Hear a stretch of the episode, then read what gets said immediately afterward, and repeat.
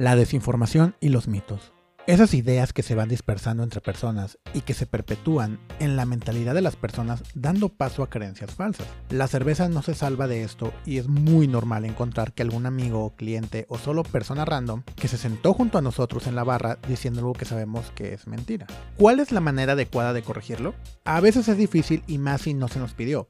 Pero para que no seas ese vato random de la barra diciendo mentiras, puedes escucharnos a mí y a mi invitado hablar sobre mitos en la cerveza. Bienvenidos a Incervecio Felicitas, el blog que vuelve en forma de podcast semanal en donde cada episodio hablaremos a profundidad con profesionales de la industria y expertos sobre diversos temas relevantes, actuales e importantes para los consumidores, productores y amantes de la cerveza. Soy su anfitrión, Slem Torres, y les doy la bienvenida a este episodio. Aproveché una tarde tranquila para hablar con Juan Sánchez, dueño de la Taberna House of Brews, el bar cervecero de la ciudad y cuando digo el bar es en mayúsculas. La taberna se ha enfocado principalmente a darnos una selección de cervezas bien cuidada y una selección en barril que varía constantemente, pero que te garantiza algo importante, calidad. Juan es un entusiasta de la cerveza y ha vuelto su misión lograr tener el mejor punto de venta en barril del país, algo que debe estar haciendo bien porque es normal encontrar a los productores cerveceros de la ciudad y no solo yendo a entregar producto, sino consumiendo ahí. Platicamos sobre los mitos que son muy común escuchar aún hoy en los bares y anécdotas que nos han sucedido en estos años trabajando en industria cervecera. Sin más que agregar, vamos al episodio de hoy. Juan Sánchez de la Taberna, bienvenido. ¿Cómo estás? ¿Qué onda, Slim? Muy bien. Eh, me da gusto ya poder grabar contigo. Teníamos rato queriéndonos sentar, aunque originalmente mi plan era hablar contigo de otro tema. Eh, creo que dadas las circunstancias memeológicas del mundo cervecero, se prestaron a hablar un poquito de, del tema de mitos, mitos cerveceros. Me gustaría hablar contigo. pero primero, eh, preséntate, que Juan Sánchez de Taberna, este, conocemos muchos aquí, pero para los que no son de Monterrey o no son de la industria cervecera, eh, te conozcan un poco. Pues soy antes que nada un aficionado a la cerveza y eso fue lo que me llevó a tratar de poner un, lugar donde me gustaría estar tomando una cerveza, ¿no? Y ahí hace ya casi 10 años nació Beerbox, una franquicia que compramos para poner en Monterrey. Después de 5 años con esta franquicia, pues venció el contrato y pensamos que nos convendría tener un, un nombre pues nuestro, un lugar más que se sintiera más nuestro y pues de ahí le cambiamos el nombre a la taberna que si bien antes se llamaba Beerbox pero todo el mundo lo conocía como la taberna, ¿no? La taberna de Beerbox y ahora es solamente la taberna y pues aquí estamos en esto dándole duro al mundo de la cerveza. Pues sí, originalmente era taberna Beerbox, ¿no? Porque se dividía en dos tipos de franquicia. Entonces todos lo resumíamos como, ah, sí, vamos a la taberna. ¿Cuándo fue la remodelación? ¿Hace dos años, más o menos? Hace Dos años y medio. Julio, más o menos. Porque me acuerdo que durante esa época, digo, yo soy frecuente visitante de ahí. Hubo una etapa que mientras estaban en remodelación, pues no podíamos tomar. Entonces, como un amigo de nosotros se encargó de la remodelación, íbamos ahí a tomar unas cartas blancas en lo que construían, Porque, ahí pues compartiendo chaves con los, con los albañiles. sí, claro, eh, le dimos un significado nuevo a, la cerveza banquetera, ¿no? Pues ya, llevamos, digo, en total nueve años y medio. Ahorita en el primer trimestre del 2021 vamos a cumplir 10 y andamos planeando algo interesante por ahí para celebrar. Excelente, sí, porque ya 10 años es bastante, sobre todo sobrevivir aquí en Monterrey, dado que hay una cultura cervecera pues, muy pobre aún ahora, eh, a pesar de los años que llevamos muchos trabajando en esto, y ahora aunado al tema de, de, COVID, ¿no? Que a todos nos ha arruinado de una u otra manera. Tú siendo restaurante, siendo bar, pues lo has pegado más todavía que nosotros los productores, ¿no? Porque mm, quieras o no, nosotros lo hemos podido vender un poquito a público. Sí, prácticamente marzo fue un mes perdido para nosotros. Eh, después de el 15 de marzo aproximadamente estuvimos tres, cuatro semanas cerrados. pues obviamente teníamos que salir de algo. Empezamos a poner el, modelo de para llevar. Pusimos una pequeña tienda en línea y tratar de sobrevivir. Como dices, 10 años sobrevivir en esta ciudad está difícil y más lo que sucedió estos últimos meses. Eh, pues ha sido un reto para todos los que de alguna u otra forma están en el mundo de la cerveza, en el mundo de los bares, eh, ha sido un año complicadón.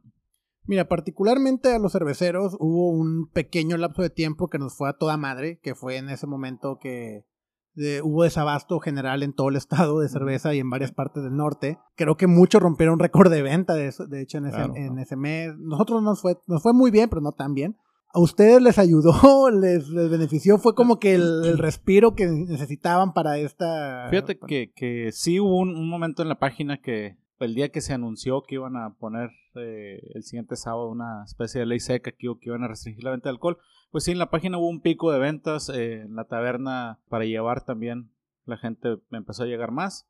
Pero en términos generales, yo creo que eso nos duró una semana, semana y media, no, no, no mucho. Eh, no se acabó todo, sí, sí hubo más venta en lo normal, pero comparado con, con las ventas habituales de taberna antes de la pandemia, pues eso no, no figuró mucho. Claro, o sea, digo, viéndolo, viéndolo como en una etapa regular, sí, seguramente no fue lo ideal, pero de alguna manera u otra nosotros hablábamos entre cerveceros, platicaba con algunos que eso nos trajo un poquito de clientes nuevos, que ponle que de 10 clientes nuevos que llegaron, uno se va a quedar, porque los otros 9 venían de curiosos porque no había otra cheve que tomar. Y también llegaban clientes muy divertidos a hacer preguntas en, en la página y en mensajes directos. Tú tienes tus historias también con ellos, ¿no? De cómo nos llegaban a todos. Imagínate, en 10 años hemos tenido desde personas que, que, van a buscar cubetazos a la taberna, unos 10 chaves en la cubeta, como se lo conoce aquí en Monterrey, o que quieren limón para cualquier tipo de cerveza, o, buscan micheladas con, con, unas cervezas de trigo y cosas así, ¿no? Hay, ha, habido una cantidad de cosas ahí que, pues, uno de los roles que, que siento que tenemos en el mundo cervecero como vendedores de una cerveza diferente es tratar de educar un poco a la gente y, y eso es lo, lo que hemos tratado de hacer siempre, ¿no? Es en algunos casos es un poco frustrante si eso se repite constantemente, pero creo que, el tiempo nos ha ido dando la razón, ha ido cambiando esto y como tú dices, la gente que se acercó, se acercó por curiosidad, pero todavía con un mito en el fondo de la cabeza de, que esa cerveza pega muy, muy fuerte o algo, ¿no? Y es, es precisamente de lo que vamos a hablar hoy. O los alejaba también en la cuestión del precio, ¿no? Porque siendo honestos, cuando estás acostumbrado a que un six pack, por ejemplo, carta blanca, que es una cerveza que yo particularmente compro mucho, un six de carta blanca en lata te valía 50 pesos, 55 pesos. Entonces, cuando ya hablamos de una cerveza artesanal, 55 pesos por una botella es como que algo normal, algunas veces hasta barato. Sí. Entonces, cuando ya les metes ese que vendían cartones o medios cartones de Tecate Light en 800 pesos pues la gente ya hubo un pico de venta en cervezas que son más amistosas, ¿no? Yo vi que Rey vendió mucho eh, su Kulch, que, su que ahí me se me hace una cheve increíble. Eh, Cuatro Elementos me platicaba una historia similar con su Lager. Entonces, digamos que de alguna manera u otra los pudimos acercar, pero seguían habiendo estos mitos, ¿no? Esto, estas curiosidades. A mí me tocó mucho, digo, entrando un poquito así como que soft al tema de los mitos, que muchos clientes me pedían, oye, pero tráeme la cheve al tiempo. Así no se va a echar a perder porque ya estuvo fría y luego. Ajá, no, la, no la puedo meter al refrigerador ahorita. Ajá, me pasaba mucho de que me la traes al tiempo y yo, pues. Claro, con todo gusto, déjame las saco de donde las tengo refrigeradas para que se calienten y luego te las vuelvo a llevar. Por esta, precisamente este mito que tienen de que la cerveza cuando se enfría y se calienta se azorrilla, ¿no? Usualmente ya espero que la gente que escuche este podcast sepa que no es así, pero por si no, vamos a, a indagar el tema, ¿no? Sí, pues seguramente han de pensar que viene cadena en frío todo en México, ¿no? No, eso es lo más lejos de la realidad. Hay muy poca gente que, que puede soportar cadena en frío o que puede pagar esos eh, eso de cadena en frío. Normalmente los alimentos, mariscos congelados, cosas por el estilo, pero cerveza, mientras eh, cumpla ciertas condiciones y esté relativamente joven o esté pasteurizada, pues puedes hacer eh, o puede soportar un poco el calor. Obviamente, si no está pasteurizada, pues dura menos, le vas quitando tiempo de vida si se calienta, pero no crea un sabor del que se conoce como azorrillado, que eso es lo único que lo causa es, la luz, ¿no? Es la luz, ajá. Y también pasa que yo creo que este mito nace eh, de todas estas botellas claras, digo, lo sabemos de las botellas claras, pero de que en la peda dejabas tus hieleras con tus botellas todavía en la madrugada y al día siguiente abrías uno y ya estaba zorrillada, ¿no? Yo tengo mi teoría de que de así nace ese mito, porque, ah, es que ya se calentó, güey, por eso zorrilló. Pues no, seguramente si le dejaste abierto en el intemperie, claro, claro que va a pasar. Pero también ya existe este lúpulo preisomerizado, ¿no? Que te ayuda a que no se te azorrilla la cerveza. Y que de hecho le pasó, creo, no estoy bien seguro que fue, pero estoy medianamente seguro de que fue Estrella de Guadalajara. ¿Los primeros que le hicieron? Yo tenía la idea que fue Corona. No, lo que, no, lo que ellos hicieron fue, o sea, regresaron a, bueno, usaron este lúpulo preisomerizado para evitar que se azorrillara, pero los clientes la dejaron de consumir. O sea, así como la... Como Rolling Rock, que es el ejemplo de... que es acetaldehído, ¿no? no DMS. DMS. DMS. La gente dejó de, de consumir estrella porque ya no les sabía igual. Entonces, no sé si tuvieron que regresar al lúpulo viejo o lo que hicieron fue inyectarle o, agregarle ellos controlado el, compuesto. No, no, no, estoy familiarizado con el caso, pero sí yo creo que la costumbre es una de las cosas más fuertes o que más importa en el consumidor promedio de cerveza, ¿no? El, el, el otro mito que está bien arraigado es que la cerveza sabe mejor en lata o en botella o según sea su preferencia y que en la lata sabe fierro y que la botella sabe mejor y mejor dame botella y por eso la lata la ven como un vehículo de transporte para la cerveza corriente, de alguna forma, porque pues las latas son más recientes que, que las botellas y lo ven como un algo así de modernidad y que no, que lo tradicional está mejor, ¿no? Y pues ese es otro mito. Yo creo que, que la lata tiene muchísimas ventajas con respecto a la botella. La primera es la de la luz bueno, la luz es, es un gran ejemplo, es más ecológico, es más barato. Digo, es más barato por pieza porque por volumen tienes que comprar más volumen, pero ya más ligero para transporte. Es más ligero para transporte, es más ecológico. Hay muchas ventajas sobre la lata. Eh, yo creo que lo que ha ayudado, o lo que había perjudicado más bien al tema de la lata es que no había enlatadoras baratas es reciente este tema de las Wild Goose y enlatadoras móviles, que, pues, o enlatadoras móviles, ¿no? Que una empresa se dedica a enlatar de, de cervecería en cervecería. Pero, aún así, con las, con las grandes, las, las transnacionales de, de Heineken y todo, que, que la gente aquí en Monterrey, por ejemplo, sigue prefiriendo que su cerveza venga en botella. No sé por qué, pero hay una, una tema muy arraigado y en vez de comprar a veces ahí en taberna, que ocasionalmente tengo tecates e indio y, si de repente las pido en lata, duran mucho más tiempo, o sea, en un rango de 3, 4 veces más tiempo que una, una en botella, ¿no? Y la gente prefiere botella. Y en comparación con barril, por ejemplo, que también tienes barril de esas. Sí, no, de barril es se vende mucho más. Eh, la gente como que, no sé, está acostumbrada ahí a verla en, en los estadios, que de repente se les están llenando los eh, vasos esos enormes en barril. y como que ya está más arraigada la idea de, que el barril también es bueno, pero la lata, a pesar de que prácticamente para todo es, prácticamente un barrilito, ¿no? Es sí, es un barril pequeño. entonces es prácticamente lo mismo. Hay una gran ventaja para la lata, yo he sido muy fan de, ella, eh, desafortunadamente no me da el presupuesto para poder tener una enlatadora, pero creo que muchos vamos a ir para allá y vamos a terminar yendo para allá. Claro, hay cervezas Particularmente a mí que me gusta hacer mucho eh, saison y cheves con fermentación mixta y cervezas imperial, stout, estilos añejables, pues la lata pierde un poquito de la apariencia, ¿no? Porque es muy bonito tener tu botella de 150 mililitros o de 22 onzas, añejable, es más presentable. Sí, claro. Pero la lata igual la puedes añejar y no pasa absolutamente nada. y no es que a lo mejor la lata no se añeja también porque no hay ese pequeño intercambio de oxígeno que tiene, por ejemplo, un corcho. Ah, bueno, es diferente. Este, que normalmente las que vas a añejar las vas a dejar en algo con corcho. Algunas con, con, lat, con corcholata, una, una Imperial Stout que, que también, como quiera, o sea, hay una pequeña grado de oxidación con el, con el oxígeno que se queda dentro.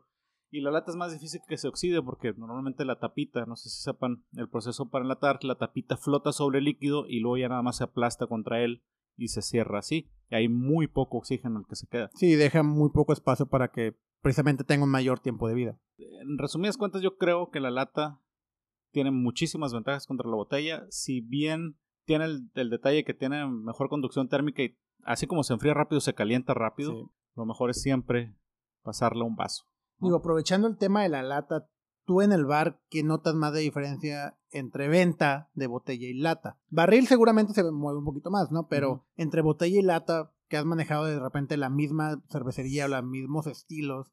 Fíjate, yo siempre prefiero lata, yo pido lata, yo quiero educar a la gente que consuma lata, ¿no? Entonces, básicamente yo más o menos voy orientando el, el consumo a la lata. Si alguien me ofrece, un productor me ofrece en lata y en botella, yo siempre pido lata. Si hay una de lata, normalmente no hay esa misma en botella.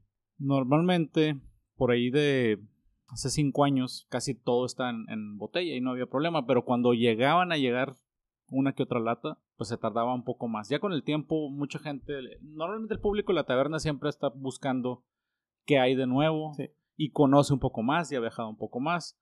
Y tenemos la suerte de que la gente no le saca la vuelta a las latas es más el tipo de cliente que, que viene por primera vez a taberna y que tiene esa idea eh, mal definida en su cerebro de que la lata es un poquito más corriente y ahí los tenemos que educar un poco, pero yo creo que al menos en nuestro negocio no hay una diferencia notable entre que, se vende más. Digo, ha ayudado mucho el auge de las NEIPAS y las enlatadoras móviles para permitir que, nos, que los cerveceros tengamos la opción de enlatar y poder ofrecer. Creo que eso también ha ayudado un poco a que el cliente, al menos el que e, ese sector, ¿no? Ese beer geek o como conocedor o fanático cervecero busca algo nuevo, busca algo atractivo y ve la lata y ya se le hace menos, se le hace más familiar o se le hace menos como el, el estigma de, ah, es que es lata, preferiría que no. Y digo, claro, es raro el cliente que se la toma desde la lata. No, creo que no ahí sí. te ha tocado? Yo sí, tengo, un problema así. Hay veces que, que obviamente vas a la mesa con la lata, la abres ahí, le empiezas a servir. No, no, no, no, es sin lata. Y eso sí es así como un trancazo un zape así de que, ay, ¿cómo, cómo te explico? ¿Cómo te explico? No sé, que, oye, cabrón. Sí, o sea, ¿cómo lo vas a oler? O sea, por, eso la gente dice, es que huele a fierro, pues sí estás oliendo el ¿Estás oliendo la, lata? Entonces, pues sí. De hecho, ese mito de que la lata, la cerveza de lata sabe a fierro viene de eso, porque te la tomas directamente. Estás con la nariz pegadota a la tapa, güey. Sí, hay, hay un montón de cosas que, como eso de, de la gente que pide limón para echarle a, a la cerveza, ¿no? Me ha tocado una Belgian Blonde o una este, jefe Bison y cosas que le quieren poner limón. Una jefe Bison ahí con una rebanadita de. A lo mejor con naranja, porque es más clásico, ¿no? Pero exprimirle un limón a una Double está, está medio criminal. Y lo hemos tenido. Y, ah, no, y finísima también me la han pedido con limón. Con limón. Fíjate que la combinación de una Belgian Blonde, a lo mejor con algo algún cítrico no suena mal, pero le echas ácido, le estás echando un ácido. a lo mejor ponerle el garnish ahí de limón para que tengas el aroma, que lo combines, pero exprimirle unas gotas de limón o un limón completo, Creo que es mucho de gente que no le gusta el sabor de la cerveza. Digo, al final, por ejemplo, una michelada con limón, todas sus salsas, pues es agradable, ciertas características. La, gente cree que también, o sea, es otro mito, que ustedes, que los cerveceros esos que no, no se toman una michelada, cabrón, en un día caluroso en la playa, güey, con todo gusto me tomo una michelada o dos. Yo muchas veces he ido terminando de cocinar, voy por una sol clamato y claro, ah, me la clamato Es, es una joya eh, de la ciencia moderna. Ajá, es algo que es una cerveza entre comillas cerveza subvaluada. Sí. ¿Cómo le hacen para que no se vaya todo el tomate al fondo en la lata, güey? Siempre está bien distribuida. Sí, no, no, no, no sé qué tipo de brujería hagan, pero y yo sé que mucho Beer Geek va a ser como que, ¿cómo es posible? Pues sí, digo, o sea, al final requieres una bebida, es como tomarte un agua mineral con limón y sal, o sea, sí. Claro, no la voy a comparar con una Westbletter en 2, ahorita que hablábamos, por ejemplo, de esos estilos belgas, no la voy a comparar con una Cantillón, pero... O una Saison con Brett que nos, alguien nos... O una Saison con Brett que, que, alguien dijo que iba a compartir y que pues podemos hacer una, hasta una cata vertical, yo tengo ahí mis varias Saisons con Brett. Ya se cerró este tema. Ya, ya, ya. Oye, ¿y qué te gustan más, las ales o las lagers? ¿De hacer o de tomar? ¿De tomar? De tomar ale, de hacer lagers, fíjate, le ha agarrado un gusto curioso ah, tú estás loco, güey, pero a ti te gustan las cosas complicadas. Ah, claro. Eh, fíjate que también ahí mucha gente cuando pide cerveza tiene, tiene una idea muy chistosa de que la lager siempre va a ser más ligera. Sí, normalmente ese es el caso, pero a veces me paso de chistoso, me he pasado de chistoso así de que tráeme una, una lager, algo más ligerito que una ale. Y tengo de casualidad una Doppelbock ahí. o, ah, te acuerdas estas EQ? Ah, las EQ que eran que Icebox, Doppelbox. Era, era una estilo, creo que era una Icebox. Ajá. Creo 14, 14 grados de alcohol, así. O que tráeme lo más ligero que tengas también, y una Guinness, bueno, 3 puntos de, de 4 grados de alcohol. 4 grados de alcohol y creo que tiene una gravedad final como de 0,5 o 0,6, o sea, no es muy espesa. Entonces, mucha gente se deja ir por esa idea de que siempre toda su vida probó lagers o lagers lights, que no sé. ¿En qué año salieron las Tecate Light? Tecate Light, antes era Brisa en los 70s. Pero las, cervezas light nacieron en los 70s, eh, se empezaron a popularizar en los 80s y dato chistoso, nacieron targeteadas como cervezas eh, de dieta, enfocado al sector femenino, que en aquella época empezaba mucho el boom de, del fitness y de cuidarse. Terminó siendo la cerveza de los vatos, ¿verdad? Sí, Que llegan, llegan, presumiendo, porque, aquí me voy a echar un 12, anoche me eché un 12 de Tecate Light. De que, güey, tómate dos Chamois Claus, a, ver si, dura. Y de hecho, ahí me gusta mucho el ejercicio cuando voy al almacén o cuando se podía, que iba más al almacén, por ejemplo, que es un lugar cervecero local, pero más enfocado como a... A, la gente que pasa por A turista y que va por barrio antiguo, ¿no? Entonces no es como que tan cerveceros, pero les gusta la cheve. Y era bien característico ver en una mesa con una pareja que se notaba que no tenían nada, no les gustaba, la, o sea, no como que fueran fanáticos cerveceros, les gustaba el lugar. Y veías al vato con su Tecate Light en botella, porque ahí la venden, y la, y la chava con un stout. Ah, claro. Claro, a las mujeres les gusta mucho ese estilo o sabores o, no, es por, por, el sabor de, de, chocolates y café, ¿no? O sea, es, es así, por ejemplo, Gisela le gusta mucho tomar siempre porter y stout, pero no es presionada IPA. Obviamente todos tenemos preferidas. Normalmente, yo digo que depende de la situación. Por ejemplo, hoy se me antoja una stout, ¿no? Una, una bourbon barrel aged. Que ahorita a lo mejor nos tomamos una. Pero de repente, en un buen día decimos, va desde una Bohemia Pilsner hasta una michelada, O otros días se me antoja este, una triple IPA o, a veces una session IPA. Yo tengo un antojo brutal desde hace meses de una Amber Ale ese, ese tema de los estilos y de, que la gente piensa que todas las cervezas son iguales. A mí no me gusta la cerveza, güey. Ese es el también. Eh. con, con, con, primas, con hermanas, con, con, con chavas. Normalmente son menos curiosas para esto la cerveza, ¿no? Les gusta más el vino y a lo mejor este... Pero va de la mano con el estigma de la cheve, ¿no? De que la cerveza es como que una bebida pues más corriente, más, más, Y ese es el mito más grande para mí. Sí. El mito, eh, la cerveza tiene puede tener un montón de complejidad que normalmente algo como el vino, que, que también aprecia un buen vino, pero ¿cuántos ingredientes tiene el vino? Sí, es uno. Y si quieres hacerlo más interesante, pues ponle un blend de uvas ahí. la complejidad. Que sí, que le puedes meter más, uvas o todavía lleva un nivel allá, le metes barrica. Ajá. Y es todo lo que puedes hacer. Sí. En una cerveza combinas las maltas, le pones diferente agua, la cantidad de lúpulos que hay en el mundo moderno es impresionante. La levadura, la temperatura de fermentación, todo. O sea, hay tantas cosas. Y es hasta los mismos cuatro ingredientes le cambias algo tan simple como la temperatura de fermentación. Sí. Y va a ser algo completamente distinto. a veces muy malo si le subes demasiado. como es el caso de algunos cerveceros que quieren de repente ahorita empezar a hacer cerveza y, no, no, no pueden controlar, controlar la temperatura, ¿no? me ha tocado todavía mucha gente que, que inmediatamente sientes que está la levadura un poquito estresada y tiene un par de graditos arriba. Pero bueno, es, es parte Retomando el tema, eh, que creo que es un tema muy importante de que la cerveza está menospreciada. Yo sé que a ti también te gusta mucho el tema de comer. Ahí, yo soy muy fanático de hacer de comer, algo, de vez en cuando algo más elaborado y ir a comer a un lugar así que se presta para ello. Pero la cerveza no la ves en el menú. Y la cerveza no la vas a ver en el menú en México en muchos años. Y eso va mucho de la mano con este mito de que la cerveza pues es una bebida inferior, es un chaser para el, para el destilado, es nomás como para enjuagarte la boca. Y digo, seguimos, eh, Garrett Oliver es un gran ejemplo de ello. Sí, Garrett Oliver tiene una frase genial sobre eh, la cerveza. En, en, el libro de Garrett Oliver de, Cocina y Cerveza, en el prefacio hay un quote que me gusta mucho, ¿no? Que dice, lo más importante es que él muestra cómo la cerveza es mucho más versátil que el vino.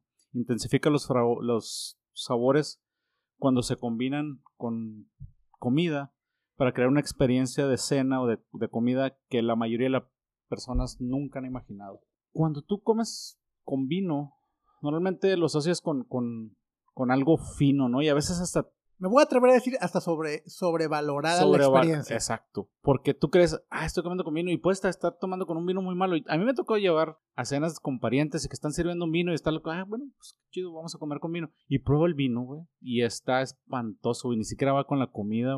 Ayer, por ejemplo, tomé un vino de Don Leo. Una, una, un viñedo aquí de Parras excelente, güey. Muy, muy bueno el vino de este. Y sí se puede dar eso.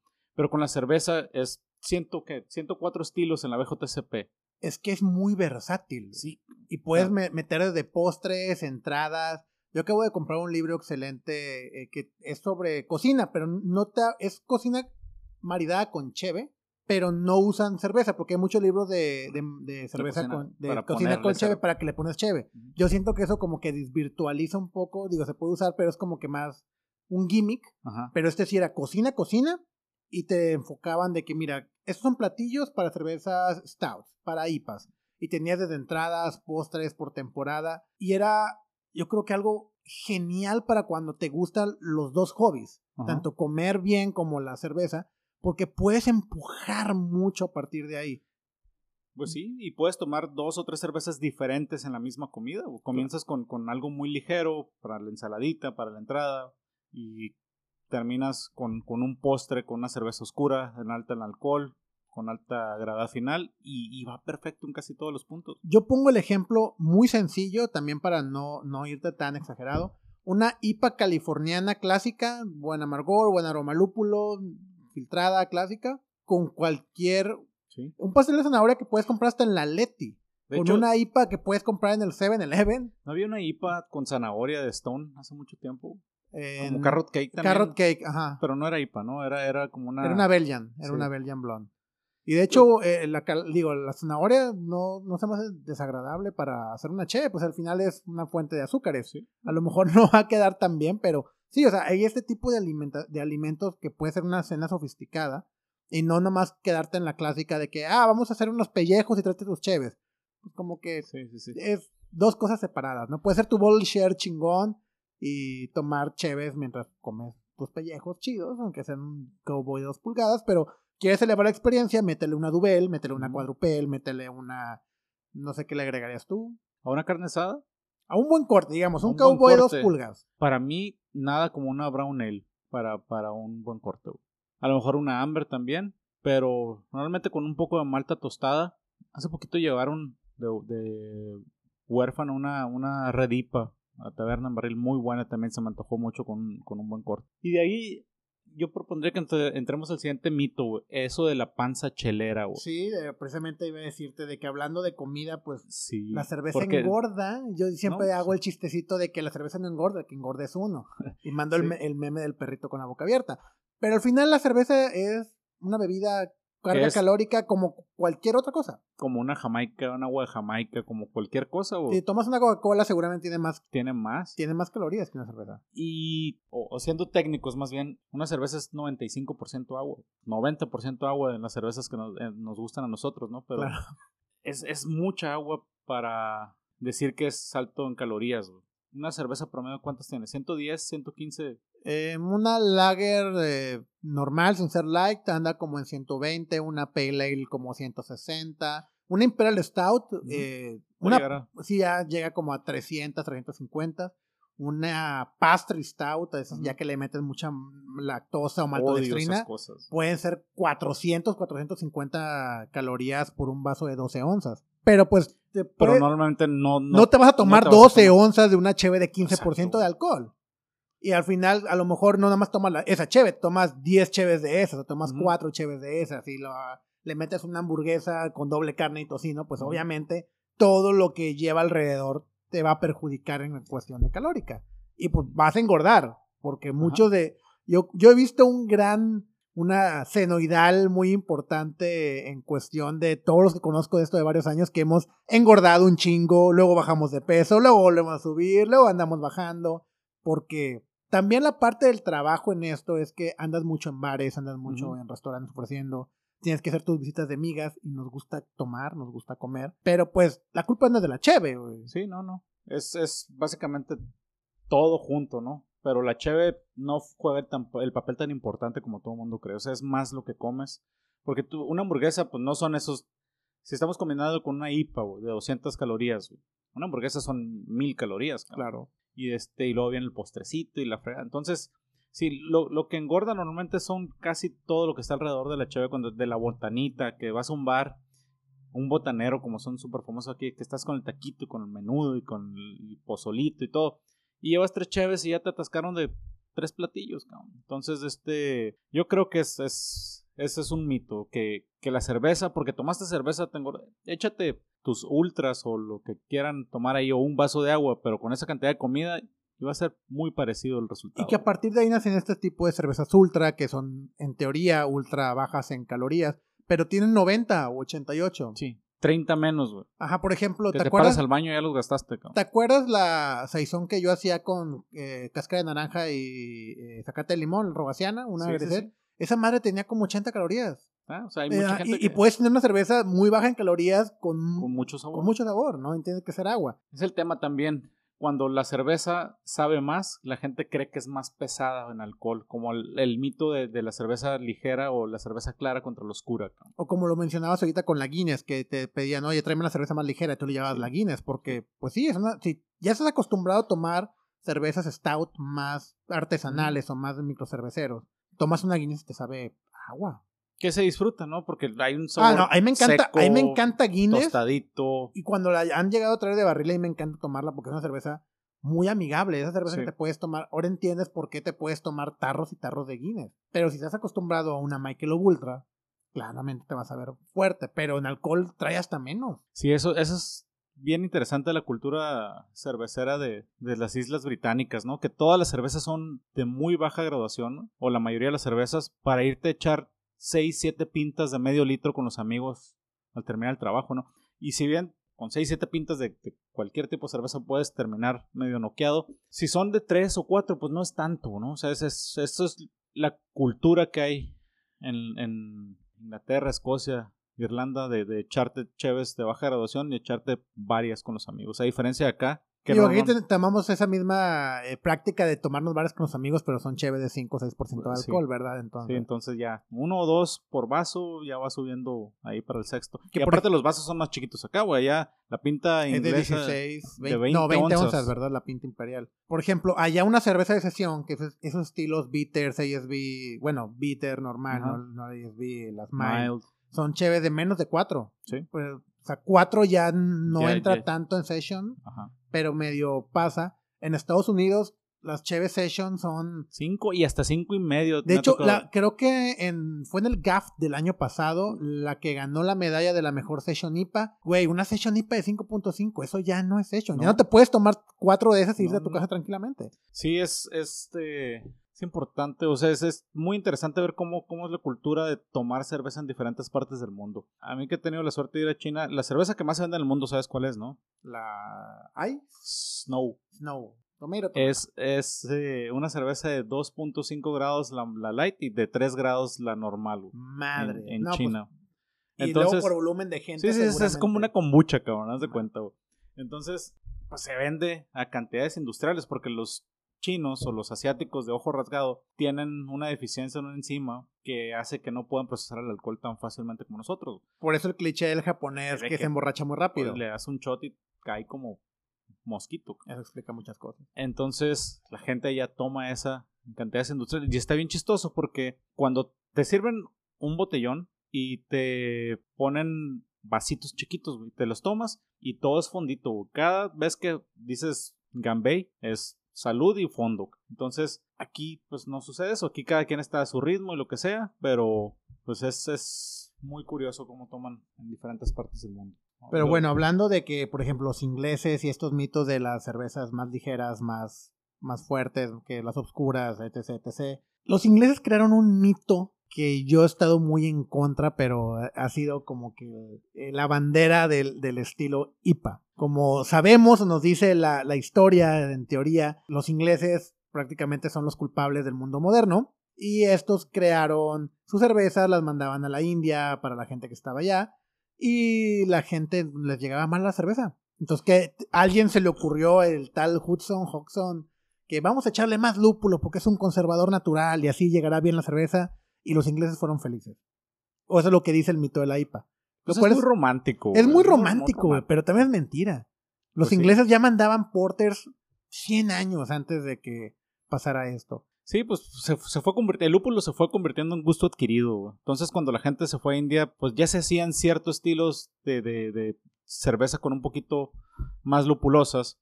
Y dijeron, pues esto también les va a gustar allá y lo empezaron a mandar. Nada más fue una especie de, evolución en el tipo de cerveza. Así como la Porter, eh, a la gente que de repente empezó a querer algo más fuerte y le pusieron Stout.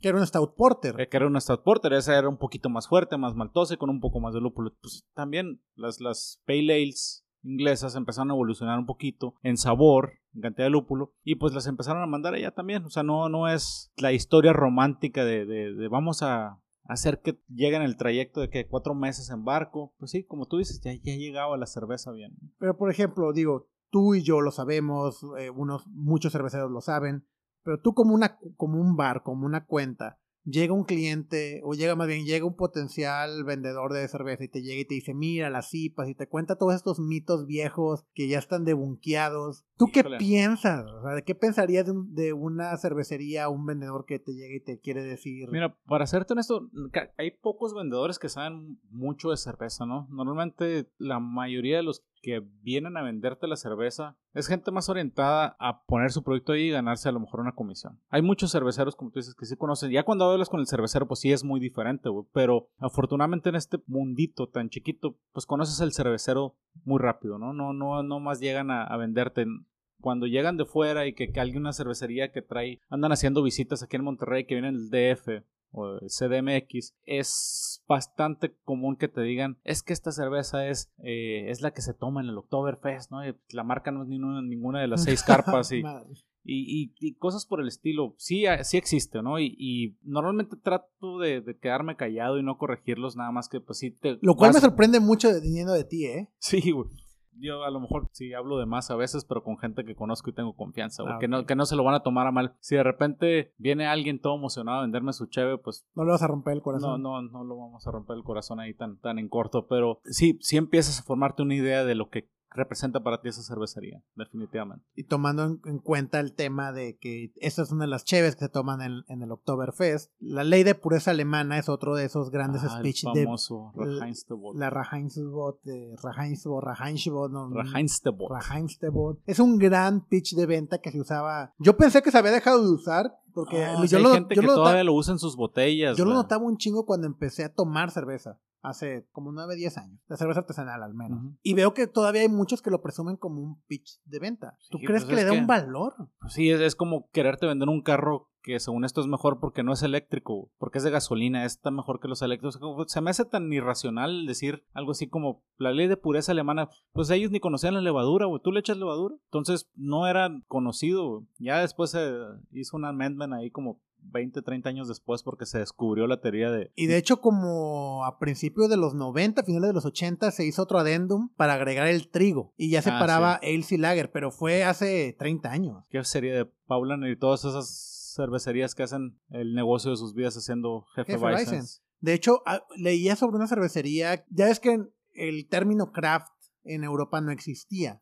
Es muy, muy reciente porque para ellos nunca existió el craft porque el craft era parte de la cultura cervecera. Pero ya nació como un diferenciador entre cervezas clásicas y cervezas estilo americano. Las cervezas estilo americano le dicen craft. Y había una cervecería en Alemania que empezó a hacer cervezas estilo craft americana y querían hacer una milk stout. Legalmente no podían. No, porque no se podía llamar cerveza. no se podía llamar cerveza, no pueden agregar la lactosa. Entonces estos güeyes la maquilaban en Austria y la importaban. Eso no me lo sabía. Y así ya podían venderla como cerveza hay un montón de, cosas chistosas porque, eh, por ejemplo, en, en Bélgica no existe también los estilos, de, son cervezas especiales, así se les dice. Tú tienes el, las lagers y las especiales, no hay de que este es... Belgian Quad y Belgian Strong. Vienen las etiquetas porque fueron intensamente presionados por el resto de Europa para que dijeran, a ver, pero mínimo dime qué es, ¿no? Pero ahí dentro de Bélgica son especiales. Sí, y eso tiene desde que está la Unión Europea, que, que tiene también 30 años. Sí, más o menos. como 40. Entonces,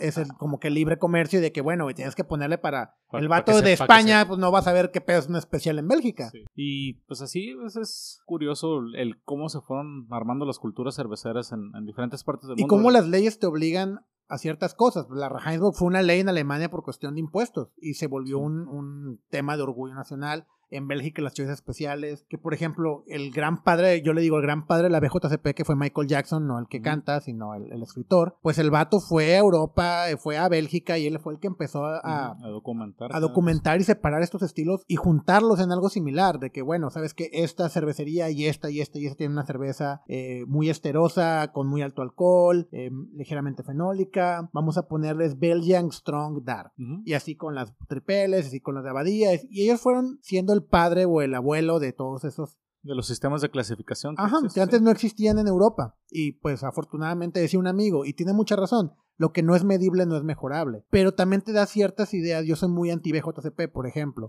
O por... conozco Mosco. Ajá, o sea, y no tanto porque estoy en contra de lo que hacen, sino que tú no puedes cerrar tanto unos estilos y esperar que lo que se salga de ahí no está correcto. Sí, pues nada más es más difícil evaluarlas, ¿no? Y te van a agrupar en un grupo de cervezas, las especiales o las diferentes, y vas a competir de forma medio... Pues no- con no- diferentes términos, con... con te, van a, te van a poner en, en el grupo de cervezas no clasificables, ¿no? Eso si quieres entrar a una competencia. Pero esa es la única, la única diferencia. Al final de cuentas, yo creo que, que el tener una forma de, de competir y comparar unas cervezas con otras es súper válido. Es poder entender quién está haciendo mejor las cosas. Por ejemplo, en México, la mayoría de las, de las medallas fuertes o importantes en, en el mundo del craft, que son las lupuladas y que son algunas cervezas especiales más fuertes, Imperial Stouts o Stouts, pues vienen de baja, ¿no? Ha ido una corriente un poquito más reciente que vienen algunas de- del centro y otras por acá, pero es bien válido también tener también un- una forma de cómo medirse y compararse. Es que, por ejemplo, las medallas, yo más que ver quién hace mejor las cosas, creo que es quién hace correctamente las cosas. Porque, por ejemplo, un- una medalla, y lo, lo- lo decía Jaime Luis, no estás compitiendo contra cervecería, estás compitiendo contra el estilo. Y eso fue algo como que dije, ah, tiene mucho sentido este güey. Porque sí, no estás compitiendo como que vamos a agarrarnos a chingazos tú y yo, es vamos a agarrarnos a chingazos los dos contra el estilo y a ver quién le llega más. Claro, porque Y eso la gen- significa- si la gente no, no sabe cómo se hacen estas competencias, pues nadie ve de qué, de quién es esa cerveza que estás probando.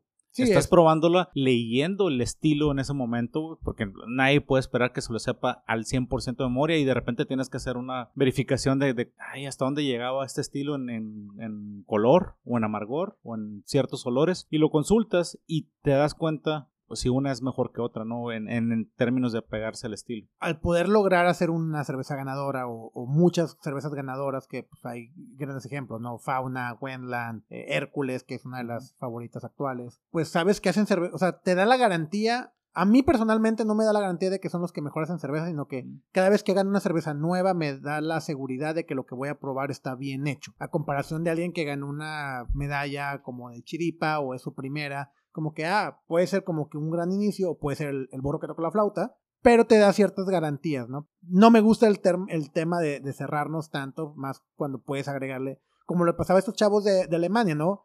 A lo mejor pueden hacer una Milk Stout maravillosa, pero nunca lo iban a poder hacer en su país. ¿Sigue igual de estricto? No, no puedes ponerle la etiqueta de cerveza para... Si está elaborada dentro del país, sí, no puedes ponerla. Tienes que ser un producto de, de- importación. Y draft contra botella es otro tema muy popular eh, cuando se va iniciando o cuando alguien es completamente ignorante. pues, digo- y lo digo de la mejor manera porque luego muchos lo, lo toman de, de mala. Pero que ignoras completamente el tema y dices, güey, barril, no, la- yo prefiero la botella, o al revés. Es- ese es un tema que me gusta mucho porque, bien sabes, en la taberna le hemos invertido mucho al sistema de draft. O sea, queremos tener el mejor sistema de draft o, al menos el más confiable, ¿no? De este, hay gente que probablemente le invierta más, pero hemos, llevamos 3, 4 años con, con él y hemos tratado de tener siempre las mejores prácticas ahí, limpiar y tenerlas al 100. Y con confianza te puedo decir que, que siempre para mí, al, al menos en la taberna, algo de draft es mejor que en botella porque se conserva más, siempre va a estar en frío, siempre eh, va a estar aislado de la luz, excepto de los nuevos que vienen en PETs sin aluminio adentro, que pues no hay para dónde hacerse, ¿no? Viene, a, pesar de que vengan en, PETs de ámbar, pues les entra un poco de luz. Pero en- resumiendo, para mí draft es mejor que botella, siempre y cuando pues la cerveza ya no se ha hecho vieja, ¿no? Bueno, también tienes la ventaja, digo, tú porque sé que lo hacen, que lavan las líneas, ¿no? O sea, a mí me da la garantía de que voy a taberna y pues pido lo que haya de barril, pues ahora sí que es, si viene Sí. una bronca viene del barril, no viene de las líneas, como me ha pasado en, a lo mejor no en muchos, pero sí en una importante cantidad eh, de brew pubs locales, que tomas una, una cheve de, de la línea y sabe desistir completamente, pero es un problema de que no lavan las líneas, ¿no? Eso es súper importante, la verdad es, es algo que hacemos a veces hasta de más. Antes lo hacíamos cada dos semanas, ahora para evitar el tiempo y calendarizar un downtime o irnos dos, tres horas antes de abrir un sábado, mejor lo hacemos cada vez que cambiamos de barril. Y ya. Te, te olvidas de que pase cualquier cosa, de que se te olvidó que no pudiste hacer tiempo un sábado y lo haces en ese entonces, ¿no? A veces van a decir que es, es exagerado, pero básicamente es más práctico. También la rotación que tienes, pues no dura tanto los barriles como de que, ah, bueno, o sea, si tuvieras un barril de que se te atoró tres meses, pues sí, tienes que Y es, lavarla. y es pero- más importante cuando vienen cervezas ácidas o vienen muy llenas de, de un sabor como café, pues mejor de una vez. ¿Para qué te esperas dos semanas? No vas a poder conectar nada que no se parezca mucho ese sabor. Entonces mejor de una vez. Entonces draft para mí es mejor que botella.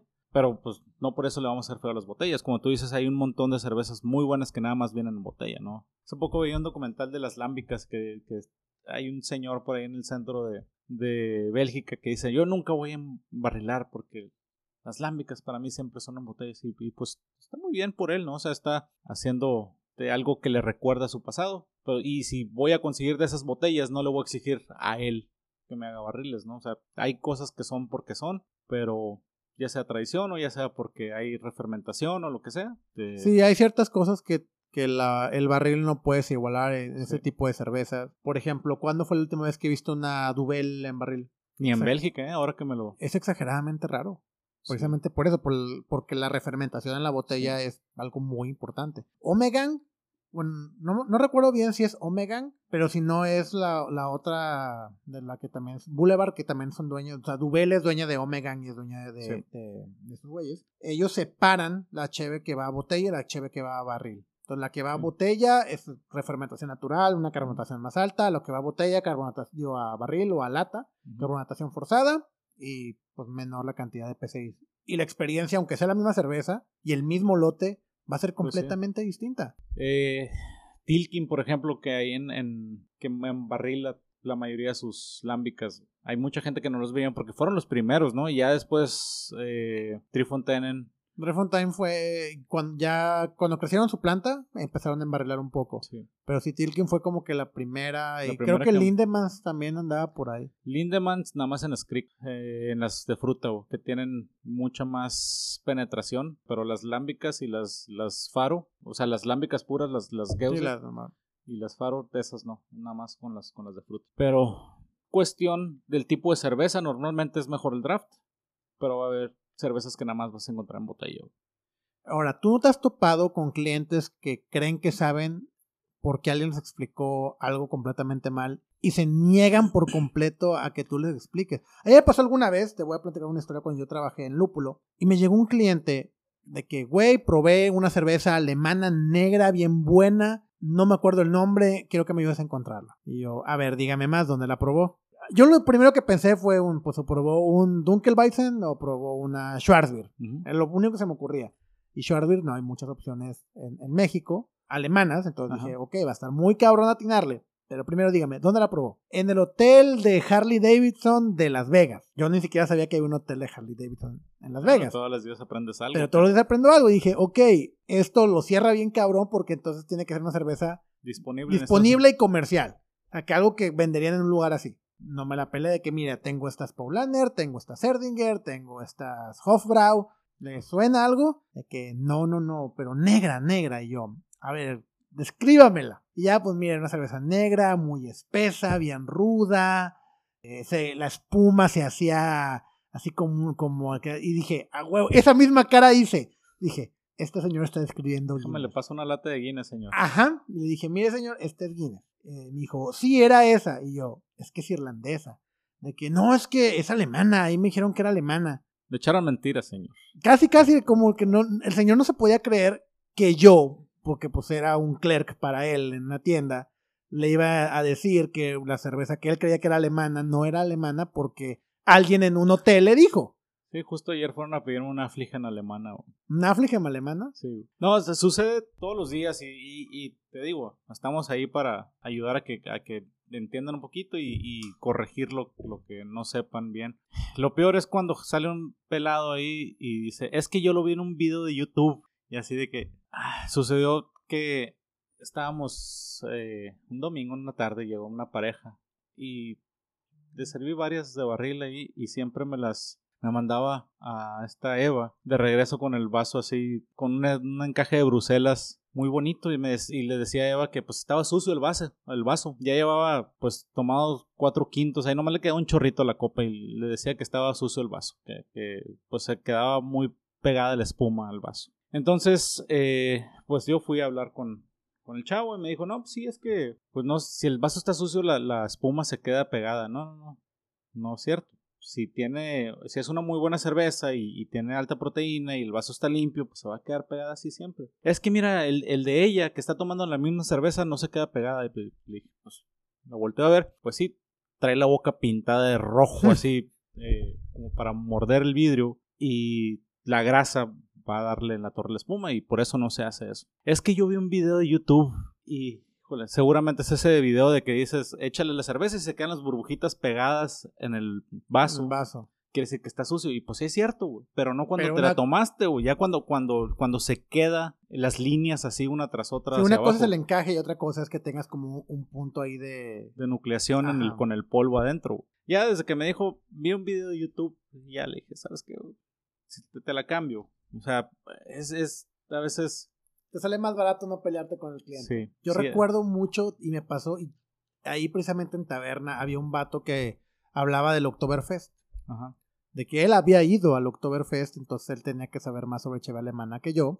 Y le dije, ok, porque su, su pelea era de que la cerveza en el Oktoberfest traía 9, 10% de alcohol. Y yo, o que era muy, era muy alcohólica la cerveza del Oktoberfest, que traía hasta 10% de alcohol. Y yo, ay cabrón, pues mira, sí, a lo mejor yo nunca he ido al Oktoberfest, pero sé que las Oktoberfest o el Marsen, pues es un estilo fuerte en comparación con las Lager.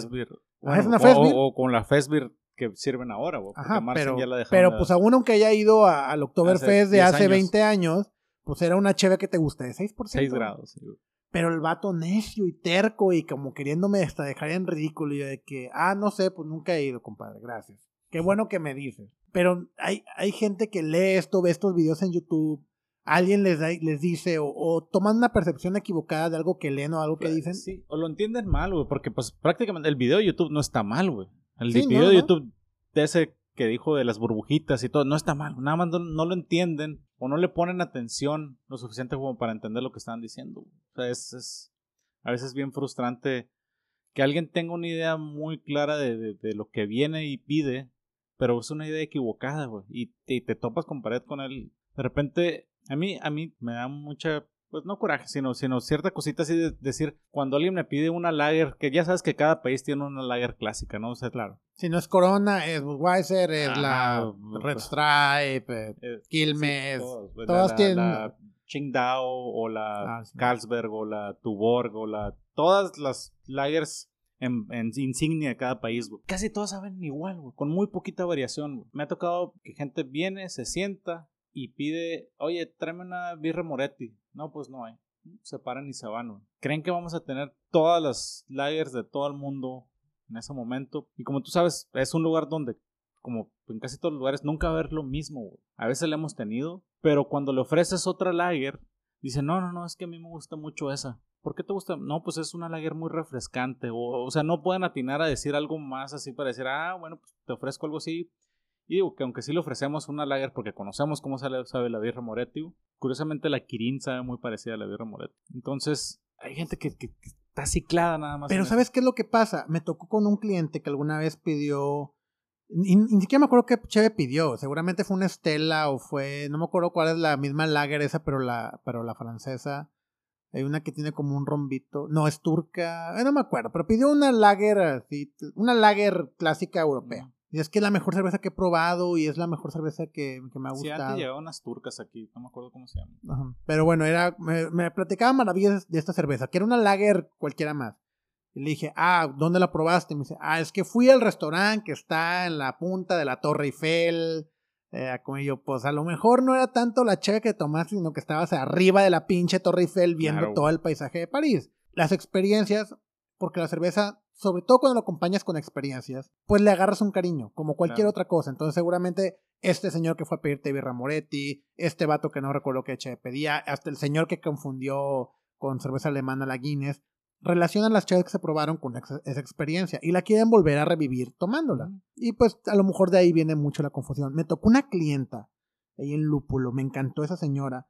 Era una viejita como de 80, 90 años y quería también birra Moretti, pero era para su esposo, porque y se agarraba a platicar ahí conmigo como media hora porque ella viajaba a, Europa cuando era joven, pues le tocó la Europa separada, ¿no? Las soviéticas y la, el muro de Berlín y todo ese desmadre. Y pues te platicaba, me platicaba mucho de, de Austria y cómo ella y su esposo iban y que tomaban cervezas también luego en Italia. Y yo con el pinche Google Maps buscando y yo, madre, se acuerda la señora. O sea, no, no, deja tú que, que no fuera mentirosa, o sea, le creía completamente todo lo que me dijera. Pero se acordaba, güey. Y es como que el. Una vez fuimos a Macedonia y así.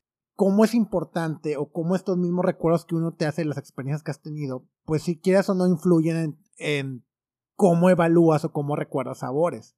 Eh, sí, pero hay mucha gente que se, que se cicla mucho. O sea, obviamente, seguramente tú y yo hemos tenido eh, experiencias con una cerveza que nos encanta, ¿no? Pero mencionabas ahorita que, que, me encanta la comida, me encanta la cerveza y me encanta viajar. Cada vez que voy a un lugar nuevo, siempre trato de, a ver, tú ofréceme, cabrón. No, no vengo a pedir algo en específico. A ver, ponme algo aquí para disfrutar algo diferente que no conozca, güey. Y si conozco, si de repente, por ejemplo, me ha tocado en países como Tailandia, o que te quieran poner una singa, pues sí, me la tomo, pero ¿qué más tienes, cabrón? ¿Cuál es la competencia de la singa aquí? ¿Qué? La, la Tiger. La Tiger, ajá. O, sea, o, sea, ¿qué cerveza? O sea, eso es lo que voy, que llega así que no me vendas la misma cheve que voy a poder conseguir allá porque es la, el iconio de ustedes, como ustedes toman corona cuando acá. Que, Entonces, que hay otra. Entonces, yo, yo creo que la mejor cerveza, alguien dice por ahí, la mejor cerveza es la que tienes en la mano, ¿no? Pero, oye, yo pues, varíale, yo, yo difiero. Yo creo que la mejor cerveza son las que no pago. Este, te tienes un punto muy válido. Entonces, vamos a sacar una cerveza que no vas a pagar, ¿verdad? Oye, ¿y es como cuánto debe durar una cerveza, Slam? Híjole. En botella. Yo creo que yo personalmente a lo que es hopping no le doy más de tres meses y a lo más maltoso no más de seis. En cervezas regulares, no, no añejables. Pero cuando hablamos de, de esos meses, las mejores condiciones de la cerveza, ¿no? Sí. Una cerveza no se echa a perder. Es muy complicado que, pues te vaya a causar una reacción o que te vaya a enfermar, ¿no? Porque al final hay alcohol, hay un, hay un pH bajo, no es como que te va a dar algún ébola porque está echada a perder, pero porque no se echa a perder. Pero mucha gente como que tiene ese miedo, ¿no? Sí, viene de las leyes que se han establecido para darle a los alimentos cierto consumo preferente, pero como tú dices, es un fermentado más. Es como si dijera que el queso va a dejar de servir el día que expira, güey. Te lo puedes seguir comiendo los siguientes días y no pasa nada, ¿no? Si es un, es un derivado de la leche sí, sí puede quedar más rápido, pero cosas como el yogurt, los quesos eh, añejos, por ejemplo, que nomás le quitas la costra que se haya podido llenar un poquito más de hongos y te lo puedes comer sin problemas. Eh, en las cervezas cuando se empieza a precipitar algunos de los sólidos, pues nomás no las, no las agitas, aunque sean muy viejas, y puedes decir, ah, pues vamos a probar una cerveza y no te va a caer mal, nada más no vas a ver. No vas a ver a como se intentaba que supiera. Exacto. A me tocó probar por accidente, un amigo de, de Mudo dejó olvidadas unas Nochebuenas del 2009 y como en el 2013, no, como 2015, se las encontró y las sacó en, un, en una posada navideña y nos las tomamos y sabía bien buena, güey. no solamente cuando no Bock. Cuando Bock. No, no, solamente no estaba mala, estaba muy buena.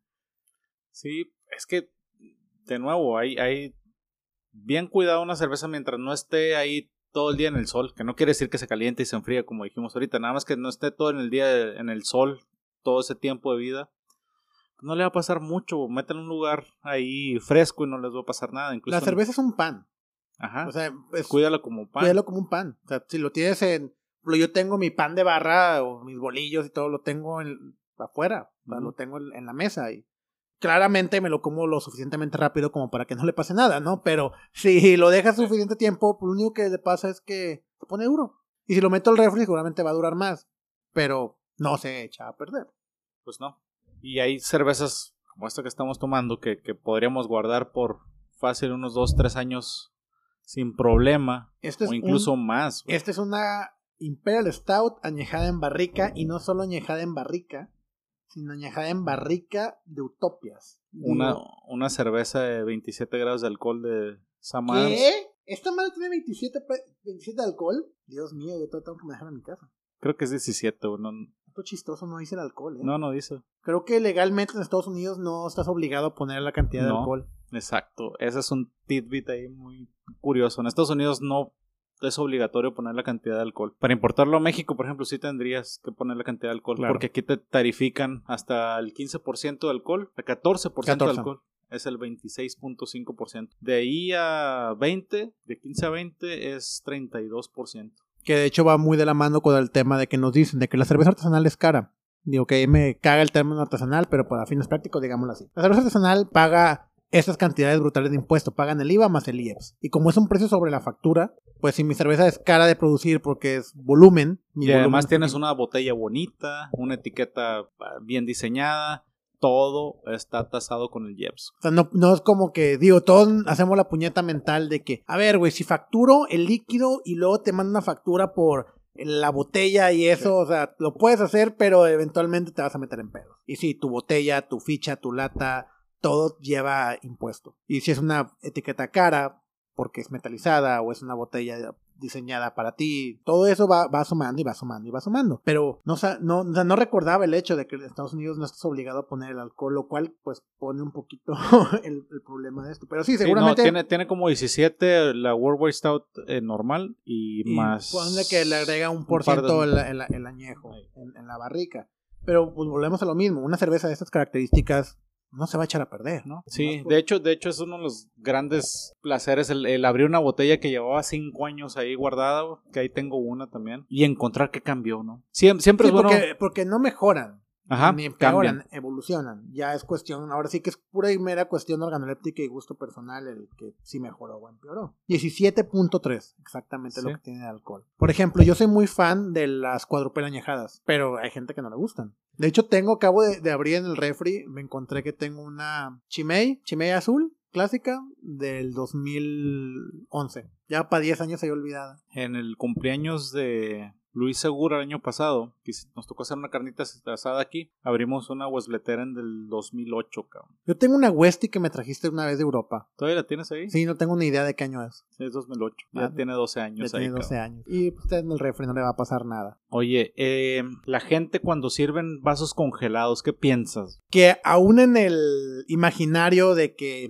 quieren una cerveza bien fría, no te la puedes tomar a gusto, güey. Porque está tan helada, güey, que te va a incomodar en el trago y te vas a chingar la garganta. Sí, aparte que no te vas a ver ni madres. No te vas a ver a nada, o sea, una cerveza completamente fría, el tema este de que la cerveza bien helada sabe mejor. Hubo unos chavos que me contactaron para un proyecto que quieren hacer una cerveza. Estaban platicando sobre qué buscaban y sobre qué tipo de cheves querían y me platicaban en un lugar en Estados Unidos de que, güey, tienen la cerveza más fría, es el, mi, de mis lugares favoritos para ir a tomar, que tienen el récord Guinness de la cheve más fría y yo. Ay, cabrón, güey, como que vamos a tener un pequeño problema en, el, en cuestión de diseño, güey, Sí. porque si me das una cerveza a, a cero grados, pues no te vas a ver a nada, güey. O sea, te puedes tomar una Tecate Light, te puedes tomar una Corona. No necesariamente está, porque también dicen de que te dicen que te la tomes así para que no te sepa, porque sabe bien fea. Pues no, este, la dicen que te la tomes así porque te va a refrescar. Y sí, una carta blanca bien helada enfrente del asador sabe increíble, pero pues es como tomarte una agua mineral fría. Pero sí, estos tarros como que pierden luego- todo. Aparte, pues, no se puede servir bien la cerveza. Y no es estético, güey. O sea, tú ves una. O sea, lo que tomábamos de que la cerveza es muy menospreciada. Si todavía la menosprecias más metiéndola en un tarro helado. Que va a ser un chingo de espuma, o porque pues, o sea, te está toda la pared de adentro llena de escarcha. Sí, o sea, se ve. No se puede ni servir la cerveza. No pues, se puede servir bien. Ahí están los, me- Eh, los pobres meseros ahí de, de, de cualquier lugar hasta fino, la nacional, ahí están ahí En la nacional con- es bien con- crítico de tener un tarro eh, con un, congelado. un tarrito así y sirviéndole poquito a poquito no se va a hacer mucha espuma. Eso es, eso es uno de los errores más grandes en, en el servido de cerveza. También veo cuando sirven de barril muchas partes que le meten todo el vaso ahí al... al- Ah, sí, hasta el faucet lo Ah. meten en la espuma o en la Ah, cheve. ¿no? También hay, hay formas muy sencillas, o sea, son reglas básicas y, no son nada complicadas, nada más un vaso, lo mojas antes de servir y lo sirves sin tocar adentro, es todo, no hay nada complicado y la gente se empeña en, en hacer cosas así como, vamos a, si es una lager, vamos a escarchártelo para que sirva, que se sepa más rico, o sea, hay veces que sin preguntar en alguno de estos lugares te viene el pinche vaso con sal en el borde, güey. Yo muchas veces he tenido que pedir que me den otro vaso, güey. Sí, sí, sí, yo también. Y no por la Y- escarcha, porque te lo dan, te lo traen de, de cajón, te lo traen congelado. De que, Sí. oye, me das uno al tiempo, por favor. Sí. ¿Tú cuál crees que sería? O, o- o que te lo traen sin vaso para empezar, ¿no? Eso es peor todavía. Pues mira, si me van a traer una cartita, no me quejo. Hay cheves que, que creo que sí. A lo mejor dime anticuado, pero yo todavía me gusta mucho el tomarme la cheve de, de botella. Ciertas cheves, no me voy a tomar una Sí. Utopia Sí. World White Stout de la botella, ¿verdad? Sí, digo, también. Estás en la playa y te traen una bohemia bien fría, güey. Sí, no le vas a hacer Una feo. Pacífico. Échamela la botellita, cabrón. Pero hablando de temperaturas, ¿tú cuál crees entonces que será la temperatura ideal? Depende, güey. Obviamente depende del, del tipo de cerveza. En lugares como existen aquí en Monterrey no van a tener un refrigerador para cada tipo de cerveza. Entonces lo que hacemos es recomendarle al cliente que se espere un poquito, ¿no? Que, la- que la toque un poquito con las manos. Pero las lagers normalmente de 2 a 3 grados, ales de 4 a 6 y de ahí para arriba. Las más oscuras, una stout, unos 7, Imperial Stout de 8 a 11 si quieres. Pero sí, bien importante el entender que cada cerveza se toma a diferentes temperaturas. Obviamente yo siempre la sirvo como a 3 o 4 grados, no puedo hacer nada diferente, no, no es como que vamos a poner un refrigerador para cada estilo, Sí, no para cada rango de tienes estilos. todo el sistema conectado. No, Entonces, eh, sí se les recomienda que agarren un poquito del de, el vaso, que se les pase el, el calor a las digo, el, el calor de sus manos se pase al, al vaso y hacerlo así como, como la gente se toma un buen roncito, un, un brandy una copa donde le pones toda la mano, pues la cerveza se tiene que también empezar a hacer que se salgan los, los aromas, que, que vaya calentándose. Una de las lagers oscuras o más fuertes, como, como puede ser una Bock, una Doppelbock, una Icebock, también es recomendable estarlas tomando 8 o 9 grados, ¿no? Es- Que luego viene ese viejo mito de que en Alemania o en Europa toman la al tiempo. tiempo, sí. Y pues sí, a lo mejor Pues se la son dos toman. o tres, cabrón. Sí, pero se la toman al tiempo de invierno en Westfalia, en o en- Múnich en o- Bavaria. Ajá, güey, pues sí, güey, están a 2 grados. Pues claramente se van a tomar al tiempo, güey. Aquí a 40, pues no es igual. Yo tengo como Sí. por regla de pulgar, para no batallar, Le es metes el pulgar a la cheve. también para quitarle un poquito la espuma como si fuera Coca-Cola.